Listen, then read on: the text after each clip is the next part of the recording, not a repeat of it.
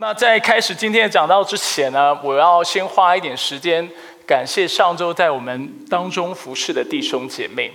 啊，上周我们是不是有一个非常美好的聚会？是，所以我想要感谢我们当中服侍的弟兄姐妹，不管你是做招待的，你是膳食部门的，你是呃，就是做带领做儿童节目的，或者是你是捐赠礼物、包礼物的等等。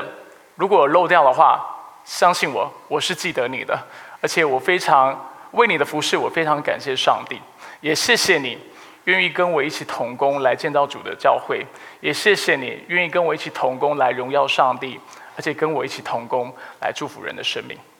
我相信在上周，我们在福音朋友的心中种下非常美好的福音种子，我们也在许许多多的人心中留下非常好的回忆。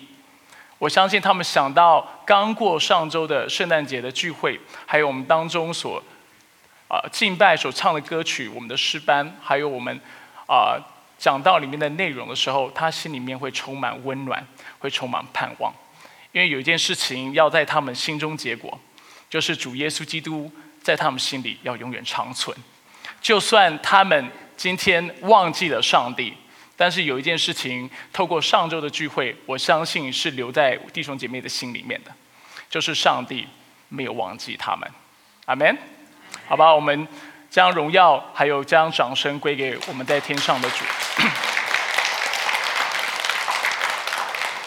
那没想到啊，光阴似箭哈，很快的我们就到了二零一九年的最后一周，呃。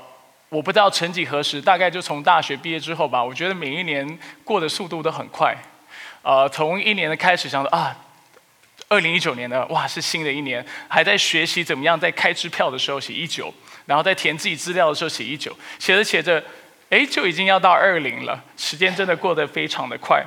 那在这一周呢，跟下两个礼拜呃的期当中，为大家传讲一个非常简短的信息系列。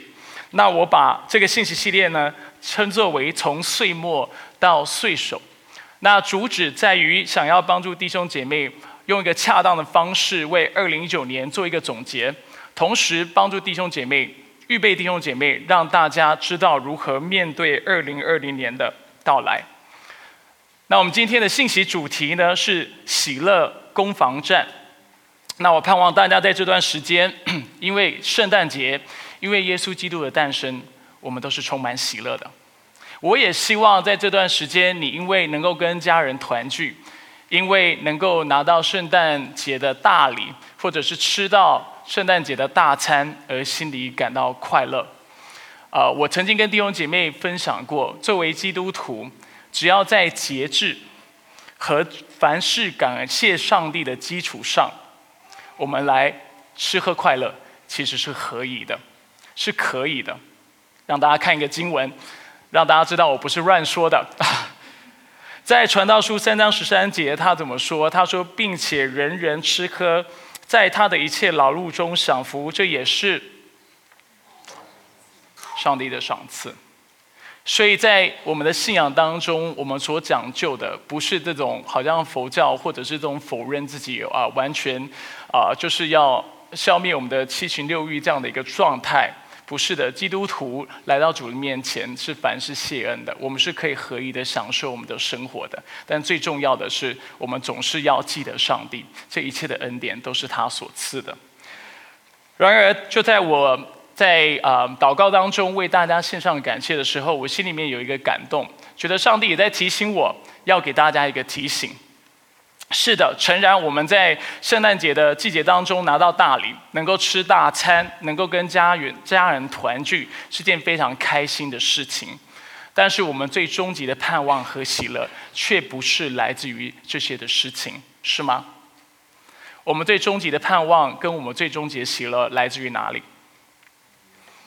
来自于耶稣基督。我们的喜乐是超越我们的环境的。我们的喜乐是能够安慰那在深处受伤的人的，这很重要。为什么很重要？因为在圣诞的季节当中，有许多人是没有机会和家人团聚的，有许多人是没有钱吃圣诞大餐的，也有许多人是没有机会受到圣诞大礼的，他甚至没有机会去感受到家人的爱，还有他周围朋友的爱。但是你觉得这样的人能够喜乐吗？能够喜乐，因为耶稣基督爱他，是吗？因为耶稣基督能够将超然的喜乐赐给他。耶稣基督作为以马内利的上帝，不会放弃他，但是会陪伴他，一直到永永远远。所以这就是我今天要大带给大家的喜乐。这个喜乐不是建立在环境上的，不是建立在你有什么东西，或者建立在你自己个人的成就上面。但这个喜乐是建立在基督上面的。但是我们除了有这个喜乐之外，我们还需要知道一件事情。之前有位姐妹为我祷告，她说：“牧师啊，你除了要会攻，你也要会守。”因为她觉得我是一个很会冲的人，但是在冲的过程当中，她很怕我就一直冲一直冲，然后就没有顾好自己的身体或顾好自己的属灵状状态，就像现在一样，就生病了。那我认为对基督徒来说，喜乐也是一个这样的功课。我们除了要攻，要去去得到我们从上天而来的祝福，得到这份喜乐之外，我们要会守。防止任何的人事物把上帝所要赐给我们的喜乐从我们生命当中夺走。那我们今天呢要看的经文是腓利比书。那我们都知道，如果你是基督徒的话，啊，在圈子当中，我们称腓立比书为喜乐的书简。它是一封书信，然后里面的主题所讲到的就是喜乐。大家知道腓立比书是谁写的吗？使徒保罗，这是多数人都知道的事情。他在里面写到很多关于喜乐的内容。但是大家知道保罗是在什么处境之下写的吗？哎呦，大家都知道，那我的梗就没了。你们说的没错，保罗是在监狱里面写的。所以比起任何人，保罗是最有资格跟上帝抱怨，而且抱怨他的生活的。在监狱里面，他可以怨天尤人的说：“上帝啊，你为什么这样对待我，让我坐牢，让我一个人孤零零的在这里？当然，他有童工陪伴他。但是，上帝，为什么允许这么邪恶的事情发生在我的身上，让我被囚？他可以抱怨，但是他没有这么做。反而，他在这样的处境之下，在腓利比书这封书简当中，他记载了一个基督徒非常喜欢引用的一段话。我念给大家听，《腓利比书》四章的第十到第十三节，保罗说：“我靠主大大喜乐，我并不是因缺乏而说这话，因为我已经学会，无论在什么境况都可以知足。我知道怎么样处卑贱，也知道怎样处丰富，或饱足，或饥饿，或有余，或缺乏。任何事情，任何境况，我都得了秘诀。”这句话大家知道吗？接下来这句话，我靠着那加给我力量的，凡事都能做。引用过这句话的基督徒，请举手。我不相信这么少人。引用过这句话的举手。我自己做过这个事情。我们常常怎么错误的引用这句话呢？其实保罗在这里说的是一个什么样的状态？当他说“我靠着那加给我力量的，凡事都能做”，他在说的是什么？他说：“今天不论我是处卑贱，我的处境多么差，我靠着主，我凡事都能做，我都能够在他里面得到喜乐和满足。没有任何人能够将这样的喜乐和满足从我生命当中夺去，因为我的主与我同在，而且这份喜乐是超然的，不因为环境而受到影响。但是很多时候，基督徒在引用这句话的时候，我们在说的是什么？”我们是在做一种宣告，我们在跟上帝说：“主啊，靠着你，我凡事都能做。”我们是在预测，在未来我们能够得到一些东西，或者是我们能胜过一些困难，是我们现在还没胜过的。我们的意思是说：“主啊，在我得到这个东西之后，在我胜过这个困难之后，我就能够得到满足和喜乐。”我们所眼睛所看的不是当下。我们所看到的不是在缺乏当中，主也能够满足我们。但是我们看到的是什么？主啊，当你有求必应的时候，回应我的时候，我就能够得到满足。听得出来差异吗？很多时候，这就是我们看待主的方式。我们并没有把主当主来侍奉他，我们并没有把上帝当上帝来敬重他，但是我们把我们的主，更多时候当成神灯里的精灵，当成乡村的土地公、财神爷。我们希望凡是跟他求，他就有求必应。我们希望他能够满足我们一切的需求。但是保罗提醒我们。我们最大的满足，并非来自于上帝能给我什么东西，但是我们最大的满足来自于上帝他自己。阿门。所以喜乐是我们每一个人都要学习的功课，而且我们唯一喜乐的方式，就是学会追求这位主，而且单单的追求这位主。所以保罗在今天经文里说：“末了，我的弟兄们，你们要靠主喜乐。”那我不知道你有没有听出这句话非常有智慧的地方。保罗并没有说“亲爱的弟兄们，你要喜乐”而已，他说你要怎么样喜乐？靠主喜乐。言下之意，他似乎在暗示我们，很多时候我们都要喜乐。谁不想喜乐了？我想喜乐。但是很多时候，我们不是靠主喜乐，但是我们是靠着其他的事情，靠着世界上的东西，或者靠着我们个人的势力，我们要得到喜乐。但是保罗提醒我们，这是非常危险的事情，因为只有在主里，只有当你依靠他的时候，你才有可能得到喜乐。其他的喜乐都是山寨版的喜乐，都是短暂的，但是事后。会让你觉得非常空虚，会让你觉得非常懊悔，让你觉得不满足。今天的信息呢，大家会发现在你们周报上面并没有像平常的一二三三点的大纲，因为今天的信息只有一个重点，这个重点就在以下。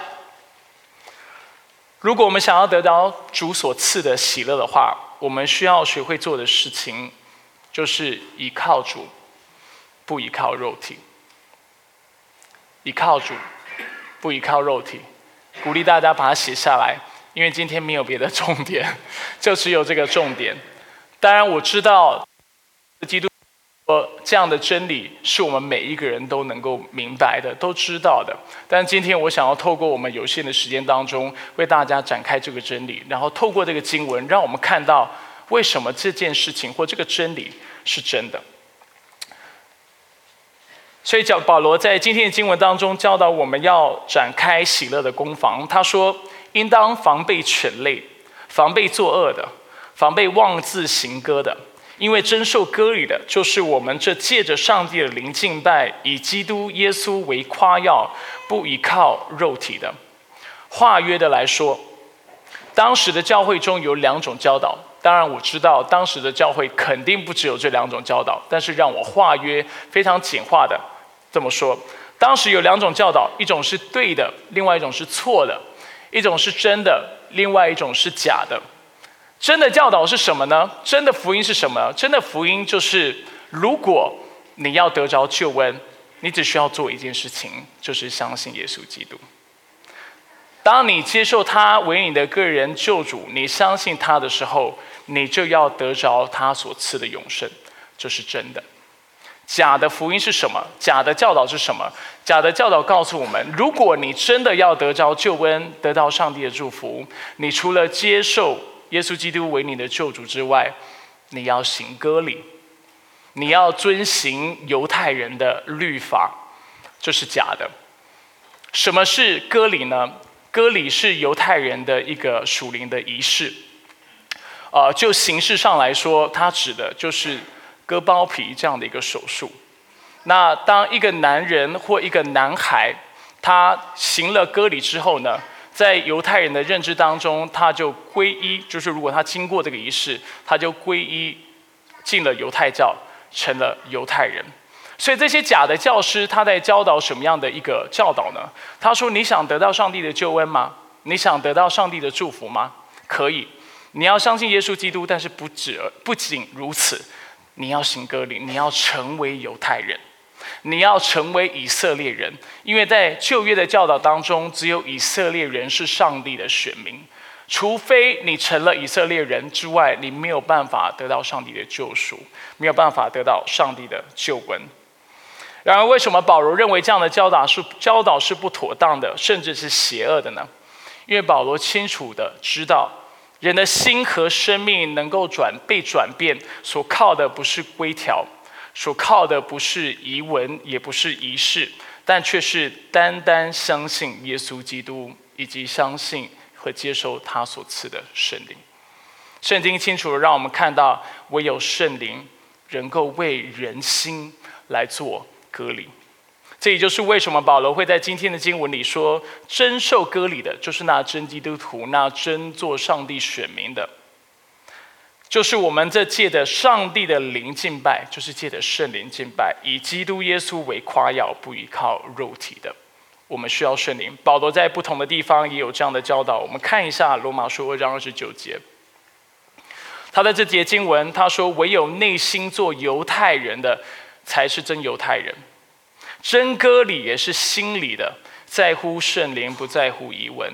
大家有看到吗？在第一世纪的，呃，就是耶路撒冷一带，或者是在当时的教会当中，很常有这种错误的教导，就是让许许多多的基督徒以为，如果我要领受上帝的祝福，我就需要皈依犹太教或成为犹太人。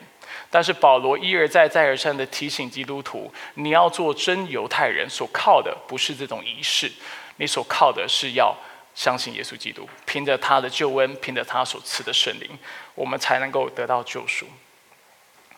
好了，讲完一些非常抽象跟神学的概念，你心里面可能会有一个问题，就是这跟喜乐有什么关系？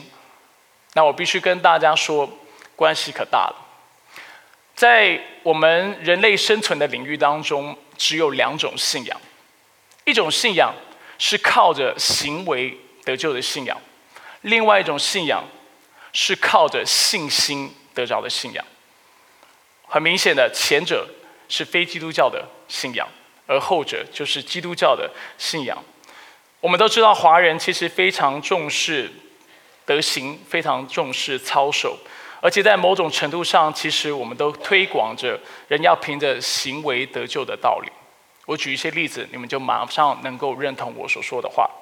比如说，透过烧香祭祖，透过奉献香油钱，念诵大悲咒，求得大悲水，和不断积功德等方式，我们相信透过这些方式，我们能够改变我们的命运，我们能够得到救赎，我们能够弥补业障，或者是。进入西方极乐世界，但是这样的信仰跟我们今天在腓立比书看到这种假福音有异曲同工之妙之处，有非常相似的地方，就是在这个过程当中，我们永远无法得知我要多经常上香才是虔诚，我要捐捐多少的香油钱才是足够，我要念几次的大悲咒。我才能够弥补我的业障，消除我的业障。我要喝多少的大杯水，我才能够得到医治？而且我要积多少的功德，才能进西方极乐世界？所有靠行为得救的信仰，都是这个样子。它最大的问题跟最大的通病在哪里？就是在于你永远不知道你要做多少。你才能够讨这个上帝的喜悦，或这个神明的喜悦。你要做多少，你才能够脱离轮回的循环？你要做到什么程度，你才能够被认定或被看作为是敬虔的人？但是基督教的信仰却不是这个样子。基督教的信仰相信什么？相信只要凭着信心接受耶稣基督的人。他就能得到永生，他就能够得到上帝完全的祝福，他就能够成为他的儿女。而作为上帝儿女的好处，就在于上帝会非常的慷慨的、不吝啬的，将各样的恩典祝福赐给我们。罗马书八章三十二节，他说：“上帝既不顾惜自己的儿子，为我们众人舍了他，岂不也把万物和他一同白白的赐给我们吗？”大家有看到吗？你成为上帝的儿女，有一件事情是向您保证的：上帝所有的祝福都要赐给你。很多时候，当我们是非基督徒或刚信主的时候，我们对基督教的信仰有一个非常错误的概念，就是我们会认为在信主前，我们跟上帝的关系是负分的，或者是是啊，就是在标准以下的。这个部分还算正确，但是接下来就很不正确了。很多时候我们以为，当了我们当我们相信耶稣基督之后，我们就从负分变成零分。接下来我们要做的事情呢，就是往一百分继续的去前进、去冲，然后在这个过程当中，要尽我们最大的努力去得到上帝的喜悦。而且我们觉得，当我们越靠近一百分的时候，我们就能够得到上帝更多的祝福。也许你到今天，你都还是这么看待你的信仰，就是基督教的信仰。但是我必须告诉你，这样的认知是错误的。不是圣经的教导。圣经怎么看待我们的信仰呢？他告诉我们，在我们信主前，我们的确是负分的；但是在信主之后，我们跟主的关系是一百分的。所以，基督徒常在思考的事情，常在想的事情，不是我信主之后我要怎么样继续努力，使得我能够从零分变成一百分，使我能够得到上帝更多的祝福。我要奉献多少的钱，上帝才会奉才会祝福我？我要为他做多少事，他才会祝福我的家？我是不是要稳定参加聚会、读经、祷告，每个礼拜三去祷告会，我才能够得到上帝的祝福？如果你的观念是这个样子，我必须告诉诉你，这是错误的。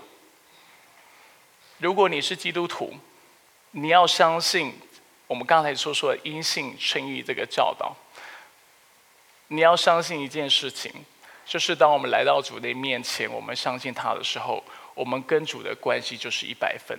所以你要想的事情，不是你怎么努力继续达到、去得到或者靠近一百分，而是你已经在一百分了。你要想的是。我这么不配的人，为什么能够领受那么丰富的恩典？我这么不配的人，我凭什么领受这样的爱？我怎么样去报答上帝给我的救恩？阿门。所以基督徒为什么？基督徒非常重视好行为跟善行。不要误会我的意思。我刚才讲了很多，也许你会觉得，所以是不是基督教都不在意善行、好行为？不是的。但是基督教对善行、对好行为的认知，跟非基督教是决然不同的。其他的信仰会告诉你，你要得到救恩，那做好事吧，你尽量做，尽量做，尽量做，也许哪一天你可以得到你的神明给你的祝福。努力加油吧！但是基督教的信仰不是这个样子。基督教的信仰是告诉我们要做善行，但是为什么呢？是因为上帝已经全然的救赎了你，上帝全然的爱你。上帝已经巴不，已经等不及要将各样的恩典和福气从天上倾倒下来给你，因为你是谁？因为你是他的儿女，因为你是他所爱的，而且他是你所爱的阿爸父。听出差异吗？所以，当我们来到主的面前的时候，信心领受他的恩典，在我们的生活当中，我不知道你有没有注意这样注意到这样的人，有很多的人。他可能常常有怒气的问题，或者是他呃会有行为偏颇的状况。你觉得为什么他有这样的状况？不是因为他前世没有积功德，不是因为他今生受受惩罚或抱歉，也不是因为他今生不够努力。他为什么？在现代的生活当中，会有那么多偏颇，而且不讨神喜悦的的行为，原因只有一个，因为他心中没有上帝的爱，他没有经历过上帝所赐给他的爱。在我们社会当中，有很多行为有问题的人、犯罪的人，你以为他缺乏的是什么？他没有积功德吗？他受谴就是啊谴责吗？就是受到神明的谴责吗？或者他的今生他不够努力，所以他人生变这个样子吗？让我诚实的告诉你，多数人之所以会有行为这种不端正的问题，主要是因为他成长的环境没有让他经历到真正的爱，不是吗？你要改变他的生命，还要等到来世吗？还要等到以后吗？你要改变他的生命，就是在今天爱他，让他认识耶稣基督，领受上帝的爱，而这个爱在此时此刻就能够在他心中发挥功效，改变他的生命。阿门。这就是基督教的信仰。我们不是在等等来世，在等未来要发生什么事情，然后一天到晚在想要怎么努力，不是的。我们在想的事情就是我们怎么样让我们周围的人去领受上帝这美好的爱，因为凡相信耶稣基督的都要成为他的儿子，都要领受他丰丰满满的爱。而且我们这样的爱会满溢出来，使我们周围的人都得到祝福。当我们看到有需要的人的时候，行为偏颇的人的时候，这是我们要记得的。他们缺乏的不是努力，缺乏的不是上辈子的德行，他们所缺乏的是耶稣基督的爱，他所缺乏的是福音。Amen。保罗接着在三章四到六节，有点偏题了哈。如果今天要说一个人要靠自己行为的话，他说我比你们任何人都还配得被上帝拯救，都配得，都还要配得救恩。他怎么说呢？三章四到六节，他说：“其实我也可以靠肉体。若是别人以为他可以依靠肉体，我更可以。我出生后第八天受割礼，我是以色列族便雅悯支派的人，是希伯来人。”所生的希伯来人，就律法说我是法利赛人；就热心说我是迫害教会的；就律法上的一说我是无可指责的。保罗一口气在这里啊列出了七件事情，是他觉得如果你要说要以肉体为引以为傲的话，我有七件事情是我可以引以为傲的。第一件事情，他说我不只是受割礼的，我是出生第八天就受割礼的，这是犹太人律法所要求的。所以他说我是完全遵照犹太人的律法，我还不是之后，也不是后天，也不是成为成人。第二，他说我是以色列族，意思就是我不是外邦人，今天皈依进入啊，就是犹太教或成为以色列人，不是的，我生来就是个以色列人。他说我是便雅悯人，便雅悯的意思是什么呢？便雅悯是啊犹太人十二支派当中的其中一个支派。那当时在过去以色列国还存在的时候，他们的区域、他们的省份是按照他们的支派所区分的，而耶路撒冷城就是犹太人的圣城，敬拜上帝地方在哪里？就在便雅悯支派所管辖的范围当中。所以他说，要说靠近圣城，要说靠近上帝，我比你还要靠近上帝。他说，我是希伯来人所生的希伯来人。当时其实很多希伯希伯来人，他的母语已经不再是亚兰文，不再是希伯来话，但他们说的是希腊文。当时有很多犹太人，他们不再遵守犹太人的这个最严谨的律法，还有他们的传统。但是保罗说：“我是希伯来人中的希伯来人，我从小是讲亚兰文的，我从小就是接受希伯来人最传统的文化的。”除此之外，他说。就律法说，我是法利赛人。法利赛人是当时最重视上帝的律法的宗宗派，而且保罗甚至说他是受最严谨的学派之下所出来的门徒。除此之外，他说就热心说我是迫害教会的。我不只相信我的教义，而且我带出行动。今天不信我所信的，不接受我所接受的，他的信仰，他的犹太教，他。所信他所信的上帝信的内容跟我是不一样的，我会迫害他。甚至圣经清楚让我们看到说，保罗甚至赞同基督徒被迫害致死，以命来抵偿。最后他说，就律法的义来说，我是无可指责的；就教条啊主义来说，保罗是没有犯任何错的，至少没有犯到任何错是让人看得出来的。我是。法利赛人中的法利赛人，犹太人中的犹太人，我的行为是无可指摘的，你找不到任何的破洞。然而，就在他列完这七件事情的时候，之后，他说：“只是我先前以为对我有益的，现在因基督的缘故而当作是有损的。什么正统的成长环境，出类拔萃的。”教育背景，还有这些重视律法的虔诚，都是枉枉然的。我可以在外表上面所说的话满口仁义道德，行为没有任何无可指摘，没有任何的偏颇，你抓不到任何的漏洞。但是有一件事情是保罗知道的：我有上帝的救赎，能够改变我的心思意念。我心里在想什么？我怎么看待人？我看不起别人也好。对妇女有情欲也好，这些事情都不是你够看得到的，这都不是你的成长背景，这都不是你遵守信仰的这些规条能够改变的事情。什么事情能够真的改变人性？什么事情真能够真的改变生命？什么样的事情能够使人进入永生？没有别的，就是耶稣基督的名。所以保罗就在这里很清楚的让我们看到，靠的这些方法、靠的这些仪式等等，都是没有意义的。反而更多会依靠这些出身背景也好，或者是依靠这些事情的人，他们常常是更惨的。他们常常是失去喜乐的，他们是无法得着上帝的祝福的。为什么？因为重视头衔的人，重视行为的人，重视这些环境也好等等的人，当他们拥有比别人多的时候，他们会怎么样？骄傲。当他们拥有比别人少的时候，他们会怎么样？自卑。不管是骄傲和自卑，都无法使我们得到喜乐。骄傲的人没有办法在主里面得到喜乐，为什么？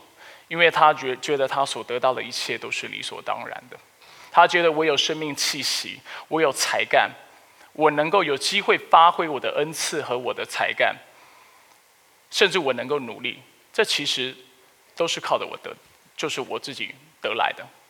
但是基督徒却认为不是这个样子的，你能够有恩赐，你有生命气息，甚至你有健康。啊，我常常跟别人开玩笑，我三十几岁而已哈，但是我觉得我是我逐渐老迈的现象还蛮明显的。年轻的时候，你觉得你能冲，然后熬夜，我最最高的记录是几乎一个礼拜不睡觉，然后我就一直做事，一直做事，一直做事。我觉得我是一个很有干劲、很有冲劲的一个人。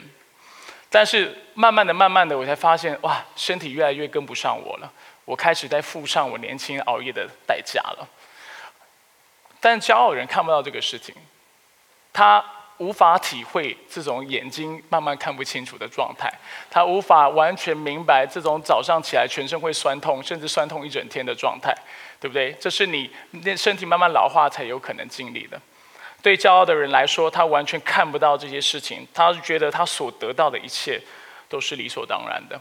所以当事情不顺心的时候，事情跟他预期的发展有所不同的时候，他就怨天尤人。他就觉得上天亏待了他，他就觉得别人辜负了他，他会认为他这么好的人不应该承受或经经历这样的事情。相反的，你可能会觉得那人不骄傲，自卑总可以吧？但自卑也是有问题的。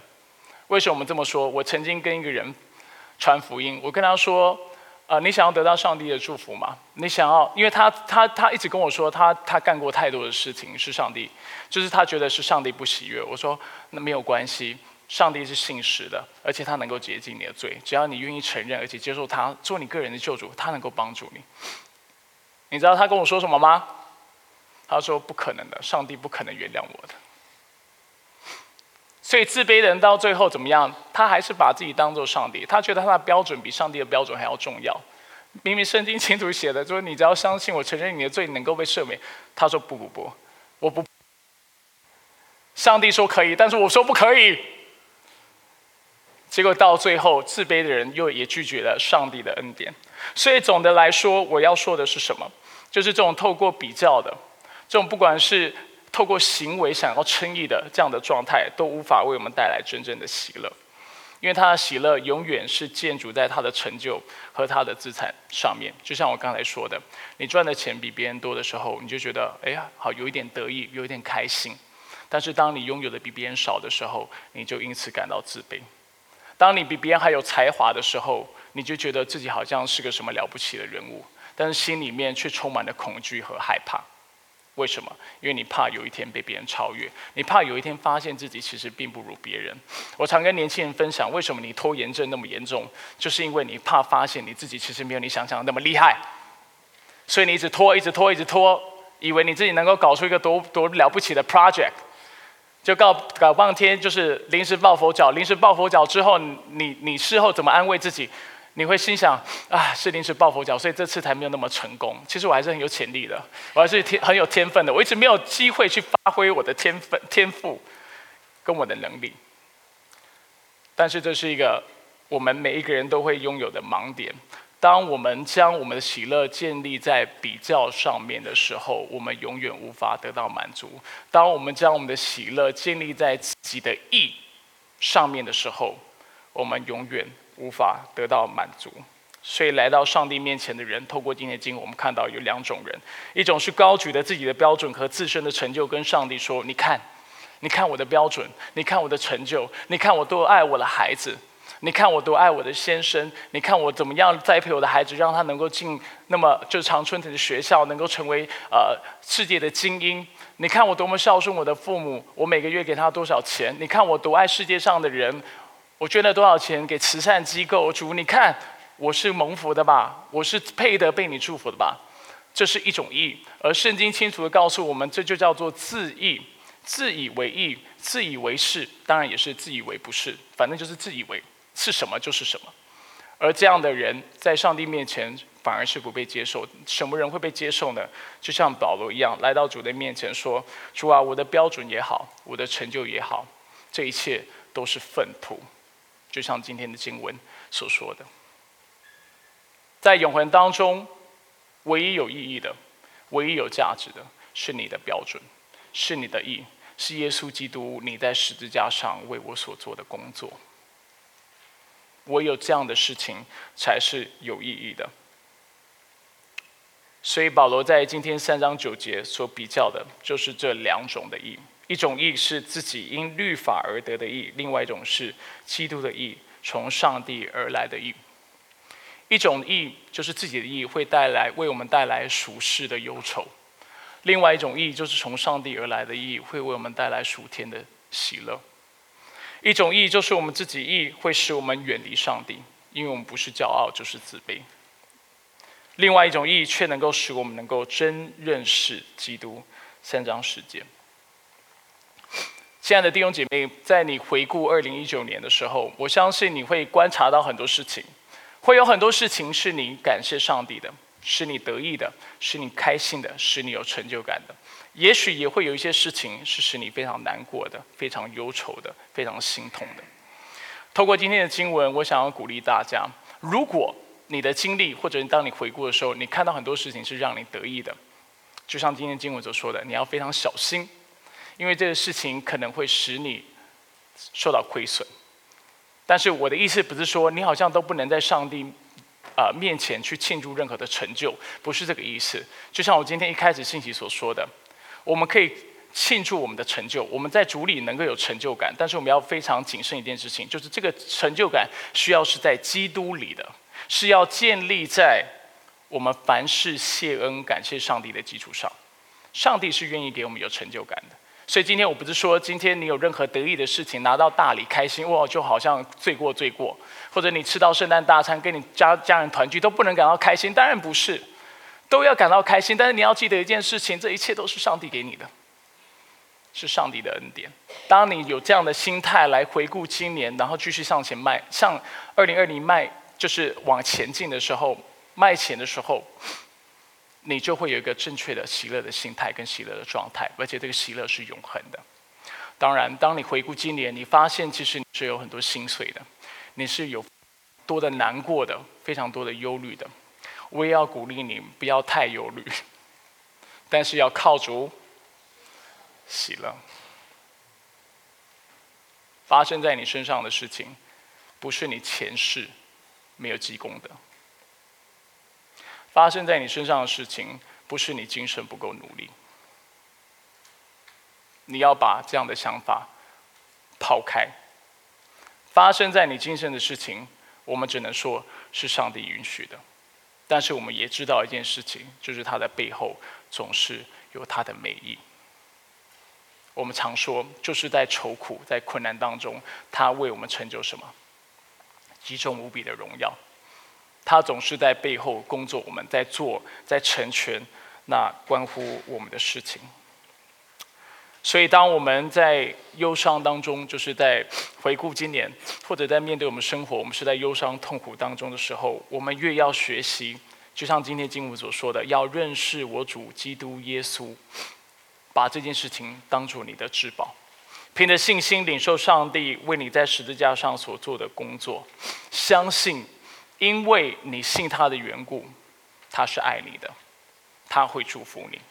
只是他有他的时机，他有他的做法，他是创造宇宙的主宰，他有他的个性，他有他的处理做事的方式，他有他的智慧，他有他的道路，跟我们小小的头脑所能理解是不一样的。但是你不要失去盼望，不要失去信心，但是等他等候他，他必要将向你显明他的恩典。所以不要让这些事情夺走你在基督里的大喜乐。当你凭着信心继续的来依靠主的时候，如同三章十节所说的，在这样的过程当中，我们必要认识基督，在这样的困难当中，学会如何为基督而活。一方面学会和他一同受苦，一方面深刻的认识、体验，并得着他复活的大能。我们一起来祷告。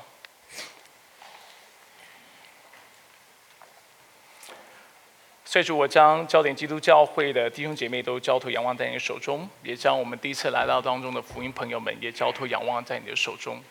主，我不知道在今天的信息内容当中有什么话，或里面有什么内容是你。感动他们，是你激动他们的心的。但是主，我祷告，不论如何，主你不让这个感动轻易的消逝，你不让这个感动离开他们。但是主，你 somehow in some way，你继续对他们来说话，你继续来感动他们，而且清楚的让他们知道，主你是爱他们的，就是因为你爱他们，你将你的独生爱子赐给他们，为他们舍命，借此要向我们显明。就是主，如果你如此的不自私，你岂不也将万物白白的赐给他们吗？所以主，我祝福在这里的每一个弟兄姐妹，每一个人都要抓住你的爱，活在你的爱中。每一个人在里面都要有大喜乐。除了要得着大喜乐之外，他要学会守住自己的喜乐，不让任何的人事物夺走他在主里面所应该得到的祝福。让你献上感谢。主求你为二零一九年，主你为我们做一个完美、做一个适当、恰当的总结，并且给我们信心和力量来面对二零二零年所有的挑战。我们感谢赞美你，谢谢你是那信实的代上帝，而且你爱我们永不落空。以上祷告是奉靠主耶稣基督的圣名求，阿门。